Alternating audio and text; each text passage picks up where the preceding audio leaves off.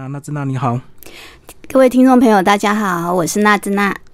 好，娜兹娜一开始要不要先介绍你的笔名？为什么叫娜哦？我的笔名其实其娜兹娜其实是一个日文的名字，然后它的汉字是“季嗯”，草字头齐天大圣的齐。嗯然后这个名字它是一，其实我们中中文会讲它是小荠菜。它是一个植物，然后它是有药用药用的性质，嗯。它是在夏天会开出小小的白色的花。嗯。对，然后我喜欢这个名字是因为我个子也很小，嗯，所以我觉得那种白色小花有一种蕴蕴藏着一种很比较温柔的味道，嗯。然后又不彰显，但是其实在一片的绿色当中，白色的点其实是很明显的。就很小，生命力又很强，就对。对，但是又虽然很渺小，但是又有那么一丁一丁点的光芒感。嗯嗯嗯这是我取这个名字的诗人的一个想嗯法。。可是你本科是美术，哎，那对为什么后来会变写作？其实我一直很喜欢写作，嗯而且我尝试写作是在高中的时候，我有真的尝试写过一篇小说，嗯，但是那时候的资讯其实不像我们现在取得的这么容易，所以我大概写了三张稿纸吧，就放弃了，因为我的讯息量、讯息资源不够多，我就放弃。那我很喜欢阅读。所以其实阅读久了，有些时候会有一些文字会在脑子里想出来，嗯嗯所以我就开始慢慢自己写一些小的小短文，放在部落格。可是那部落格算是不公开的，嗯嗯，对自己自己收藏就对。对，所以你看的都是纯文学的东西吗？不一定我什么都看，嗯心理学、犯罪心理学，或者是其他励志的书，我其实每个面向我都会很喜欢看。嗯嗯，所以这个阅读变成你工作之余的调剂，就对。对，嗯嗯嗯。然后后来呃进入职场之后，也一直有默默的在写，就是用部落格的形式。对，小小小篇的小短文，其实那时候的字数都不多，有一点是像呼应朋友的心情，或者我当下的心情这样子。嗯嗯嗯。对。那后来为什么会呃好好的写完这本呃少儿小说？呃，一方面是文字，当你积在脑子里太久的时候，他们会想出来，嗯它就会变成，其实脑子我的心里就会一直想说，我好像想要写些什么，对，但是不知道内容将会是什么。一直到呃去年，我们看了看了一部呃纪录片，叫《地球奇迹的一天》，嗯嗯然后我们就看到那个独角鲸。嗯，这个物种其实看过的，看的当下我们是没有很，我是没有很明确的一个文字的东西的。嗯，但是我们看完了之后，我先生问我说：“嗯，为什么独角鲸要有角？”嗯嗯，因为很多的物种，当然我们会说犀牛有角，或者是鹿、雄鹿有角，可是独角鲸这个在海底的生物，为什么需要有一只这么长的角？嗯然后会不会是有什么特别的功能？嗯而且在想到说，其实其极地不是只有独角鲸这个物种会生存在那边，所以应该它不只是为了要破冰用，一定有一个特殊的功能。我就想，哎、它会不会有我们意想不到的作用？这是一个起点。哦，你自己在发想就对，对但是它真实的功能是什么？它真实功能，其实它是敏感性牙齿，嗯嗯它是在侦测海里面的一些温度跟盐分。哦，就像那个蛇的那个舌头一样，对它一直吐舌头其实是就是为了感应温度、湿气啊什么的。对，类似那样子的功能。嗯对，然后这就是独角鲸呃的一个生物性。那我就想，那如果有一只名名为独角鲸物种的鲸鱼，嗯它没有脚的话，会发生什么事？嗯嗯嗯，对，这是一个故事的一开始，就有一点像我们呃，有些时候想说，哎、大家都有。大家都有四肢，如果我是一个没有四肢的人的时候，我在这个族群里面会发生什么？哦，那他就会变成被霸凌的小孩啊，因为他跟人家不一样。对啊，所以在书里面，他就会有一点像被同同才霸凌这个样子。嗯，童话故事好像有一则也是这样啊，这个丑小鸭，这个有一只跟人家长得不一样，对后来长等他长大，他才发现原来他是天鹅。没错，嗯，所以就就是设角色的设定是哦，它是一只没有脚的独角鲸。嗯，但是我在写的时候，我才发现原来不是所有的独角鲸都有脚。嗯嗯嗯，其实大部分的雄鲸是有脚的，嗯甚至有一些会有两只。是，对，但是啊、呃大部分雌鲸是没有脚的。所以它没有求偶的功能嘛，就是那种吸引。有，嗯，就有一点像其实雄性的动物都比较漂亮，嗯，对，吸引女性，吸引女性。他其实他就是他们尤其在求偶季节，我在书中也有带到一些，就是他求偶季节的时候，等同于像那种古代战士，嗯。在展现自己的力与美这个样子。嗯，就跟孔雀一样啊，哎对那个雄的孔雀开。开屏嘛，然后吸引那个母孔雀，那母孔雀都比较丑，哎、对呀、嗯嗯嗯，跟人类的世界好像刚好相反。相反，对，对。因为他要抚育他的这个幼儿，所以他太漂亮的话，也会遭受天敌的攻击，，太明显。了。好，那这个呃，第一个主角这个独角鲸有了，那怎么会想要带入这个小朋友跟鲸鱼之间的感情啊？其实这个故事是儿少故事，所以我觉得终究还是要对小孩子们讲话，嗯。所以我就塑造了一个孩子，可是他也是跟别人不同，嗯。因为他头上长了角，哦，他们是刚好互补性，互补性。因为我们人类不会长角，嗯我又想说，好，有一只金鱼它是没有角，它应该长角却没有角，那我们的人类本来没有角却长角，会发生什么事呢？嗯。对，所以我就设定它是一个长角，头上长角。而这个为什么会长角？它其实叫做呃颅骨纤维异常增生。对，世界上真的是有长脚的人，有，嗯，而且我要特别感谢我女儿的同学的爸爸。嗯，他长脚，对，哦可是他是长在后面，是所以我们看我们认识很多年了，所以我就看着他的，我们都看着很好奇那个脚是什么。那他有固定去把它磨除吗？他没有，他说反正磨掉了还是会有。会一直长就对？还是会一直长。嗯那刚开始认识，也就是说，我在这一本小说并没有成型的时候，他就是一个长脚的朋友。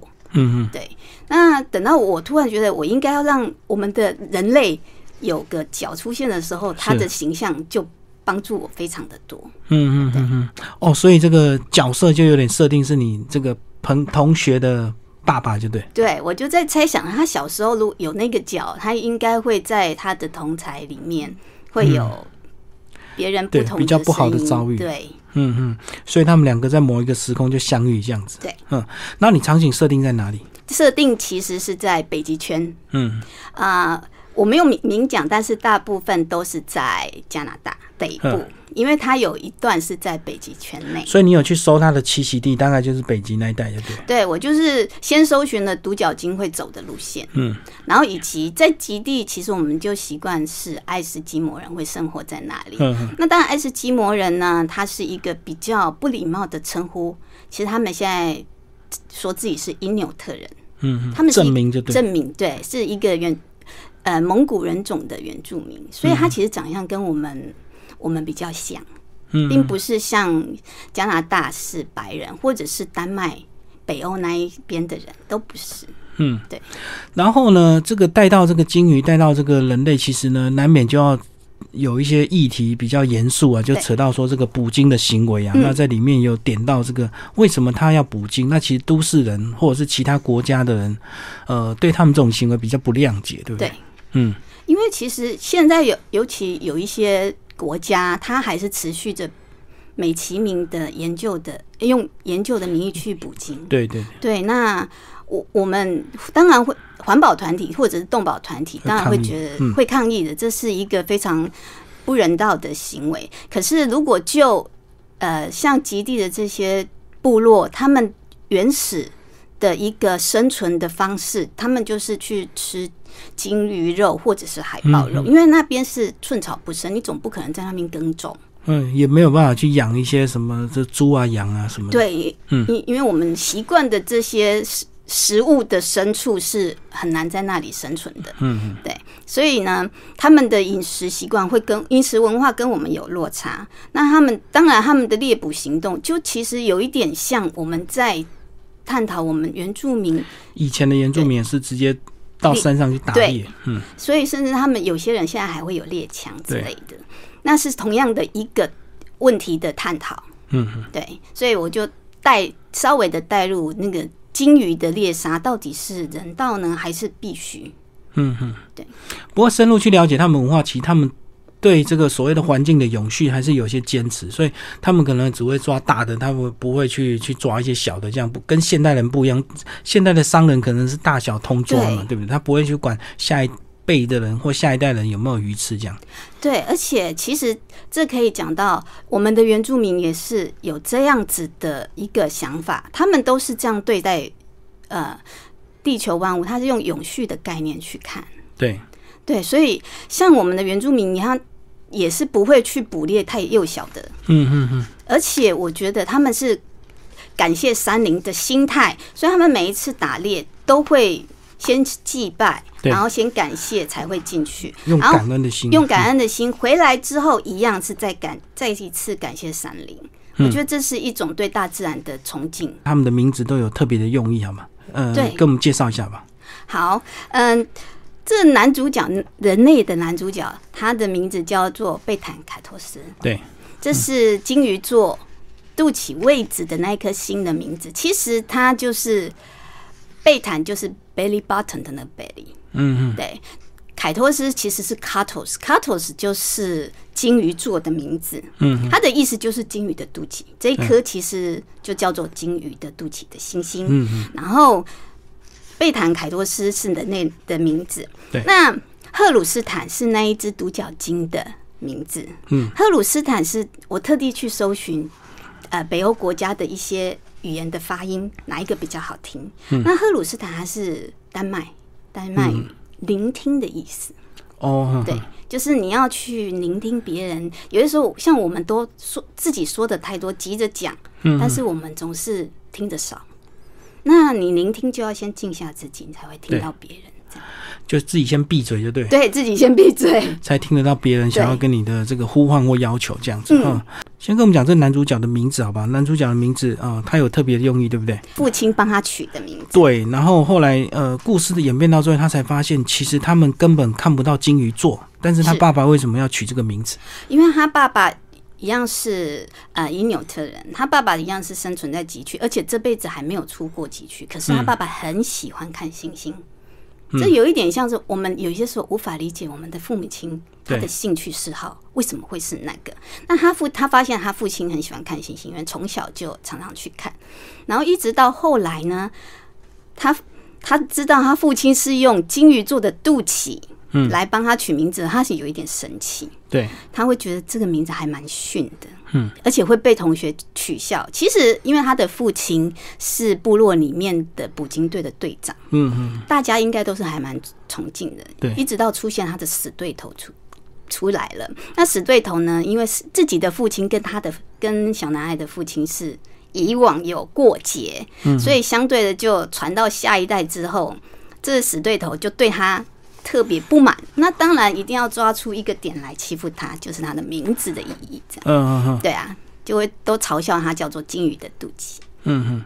然后其实他爸爸取这个名字也是他爸爸内心的一些渴望，对不对？因为他期待走出去，可是他没有机会，对他希望他的小孩有机会，呃，不要只有困在自己的部落这样子。对，嗯因为金鱼座其实是南天星座的一个星星星，南半球才看得到。球才看，或者是南，我们有分南天跟北天，嗯对。但当然在北极要看到南天，那就是另外不同、完全不同的方向。嗯所以他们是看不到，但因为父亲很喜欢星星，所以他很喜欢去研究这类的书籍。对，这就是有一点，有些时候我们其实不懂我们的父亲、父母亲，那我们又期待父母亲可以懂我们，那种很矛盾。但我们从来没有尝试去了解我们父母亲是不是有特别的想望啊，嗯嗯，有没有未完成的心愿啊，这样。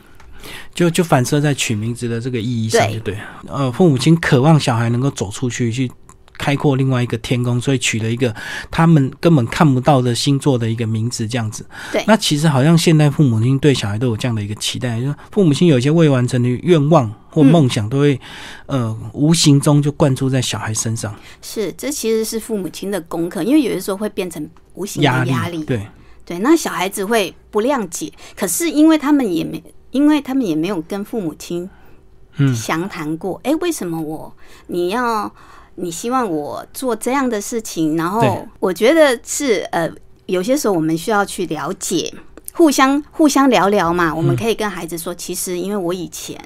遭遇了什么，或我的梦想是什么？基于现实，我无法完成，对。对，所以这会是一个期望。嗯，好。那其实呢，这个故事两个主角确定之后，最后呃要怎么样让他交汇？那怎么沟通？其实就比较困难，对不对？对因为人跟鲸鱼不可能用人的语言，那他们到底用什么特别的方式？所以应该是你这个故事写到后半段，这个你比较伤脑筋的，对不对？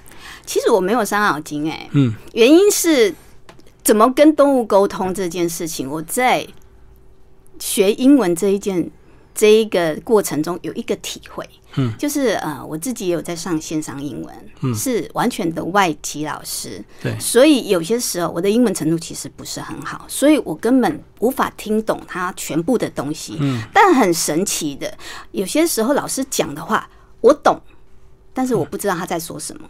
我的意思是，当一个字一个字拆解下来，我不知道那些他讲了什么字，但是我却懂他在讲什么。哦，你对就是具体的单字，你或许并不是每一个字都了解，可是嗯整段讲完，你大概就知道他要表达什么，就对。对嗯，就其实我就知道老师要讲什么，但是真的去拆解老师的句子，啊，百分之七十以上的字我都不懂。嗯，那是一个很神奇的东西，也就是是不是老师是用意念？我们的意念其实它很有可能是图片，它不是只有文字。当然，文字跟文字不同的语言，你要去沟通就有稍就有它的距离感。对但是如果是画面的一个传播的话，我们脑子接收到的，它就会可以去解读。所以后来呢，我让这样的一个经验放在他们的沟通上。嗯嗯，对，就是其实有些时候就像念力一般就对望之后，对望，然后他的他的讯息会到我的脑子里，我的脑子去会解读它，嗯，然后我就懂了。对，就有一点像我们跟宠物沟通一样。嗯嗯嗯，对，宠物沟通有时候甚至不用看到宠物，看到照片就能够沟通。，对现在蛮多这种啊。宠物沟通师对对对，嗯，是的，好，那到底要写到最后哪个是 ending 这样子，是不是就比较需要思考？对啊，因为这个故事到底要发展到哪里，他们两个要交流到什么程度这样子？其实他们的交流有一点像点到为止，因为其嗯实一个是海海中的生生物，一个是陆上的生物，嗯他们各有各自使命，但是他们的交汇有一点互相疗愈的味道。嗯嗯，就是在不同的物种跟领域中，其实有一个可以互相互相抚慰的心灵，这样子。那他们当然在这一个点的交汇之后，就各自会有各自需要去解决的课题，嗯嗯，各自去面对自己的对。自己去面对自己的问题。那男这其实还是以最后的结局还是以人类男主角为主，对，因为他是一个喜喜欢画画的小男孩。嗯，可是画画对于因纽特人来说，他无法对他们的部落有什么贡献。嗯，实际上的立即性的贡献，对，就有一点像有些时候我们会想说，哦，我是个原住民。那我可以对我的族人有什么贡献吗？如果我学的是不同的非呃文化传承的样貌的东西的话，那我可以做什么可以对我的族人有贡献？其实这就是那个小男孩学画有一点，其实他他很想要跟随着族人的脚步去把他们这一族应该做的历历世世代代的工作做好。嗯，但是他又想要对外发展。嗯，可是协议里面的协同是一直在提醒他：是的，你是呃巴多克人，嗯所以你应该要跟巴多克有一个连接。对，对，那他就一直一直想摆脱这件事，因为他想要往更高度发展的方向前进。对，脱离部落去念书之后，他就想要摆脱人家对他的刻板印象，就对掩盖他的身份跟身世这样子。对，嗯，可是后来因为一个事件，让他发现啊，其实部落是需要他的。嗯，他需要他的才能，可以做些什么呢？画家可以做些什么呢？可以救国救民吗？其实有些时候是可以做到像那么大的，但是它呃，文化跟艺术是一种影响人心的东西，对对对，对，所以你借由影响人心去改变人类的观感，嗯。这就是一种作用了。对对，嗯、有些人可能是用文学创作的方式，那他可能就用艺术创作哦，来让大家告诉他们这个部落他们的生活以及他们的困境，以及他们历年来为什么会有这样的一个传统演变这样子，而不是去逃避他的身份，这样让世人一直对他们的误解。那最后他终于想通了。对，嗯，所以他是利用画画的形式，对，然后刚好就牵扯到连接到他父亲被算是诬报嘛、诬陷的一个捕鲸的残忍的报道。嗯，对，所以就是去反击这个。那因为他的得奖，他的画作的得奖，所以也引发了其他的种族的人嗯，来声援他。对，对，这就是变成一个连锁的效应。那当然有一些人权团体啦，或者是呃比较是比较关心部落文化的人，也会起来声援。嗯嗯，那这样大家就会因为了解，就可以对。谅体量或者是理解，这样和平共存。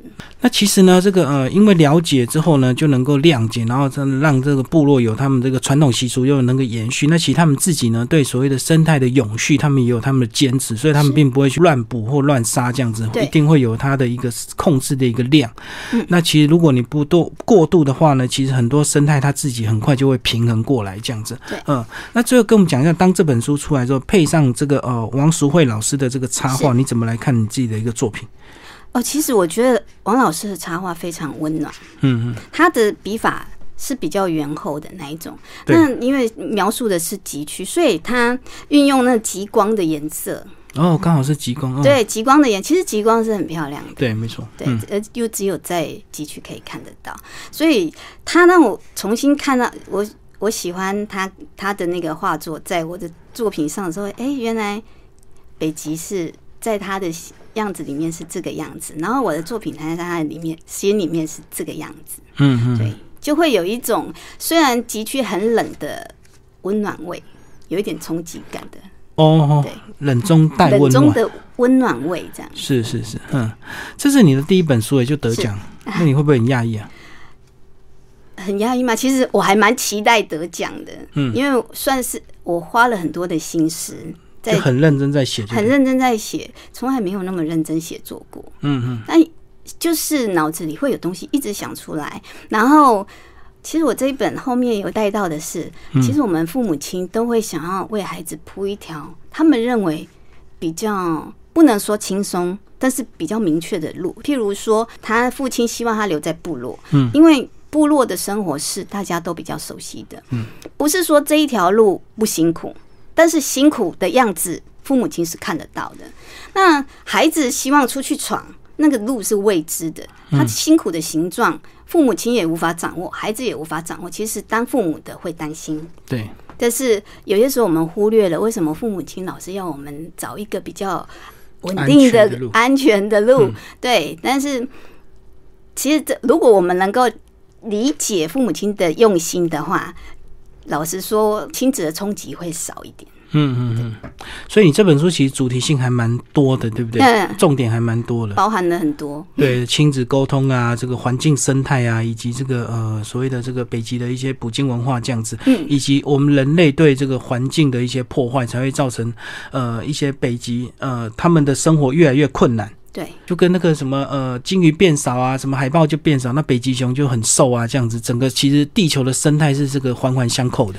没错，所以我们其实应该要正视，无论是目前很大家都在提的地球软化的问题，嗯，有些人还是我有发现，有些人还是会觉得这种事情太遥远。太遥远了，跟我不是切身的。但其实就是少了地球上少了一个物种，对人类的浩劫都是一种浩劫，但它的影响到底要拉多远、多长的时间，我们才会看得到，我们是无法预期的。嗯嗯对，所以我觉得地球永续的这个议题是我们一一直要去努力在这上面的。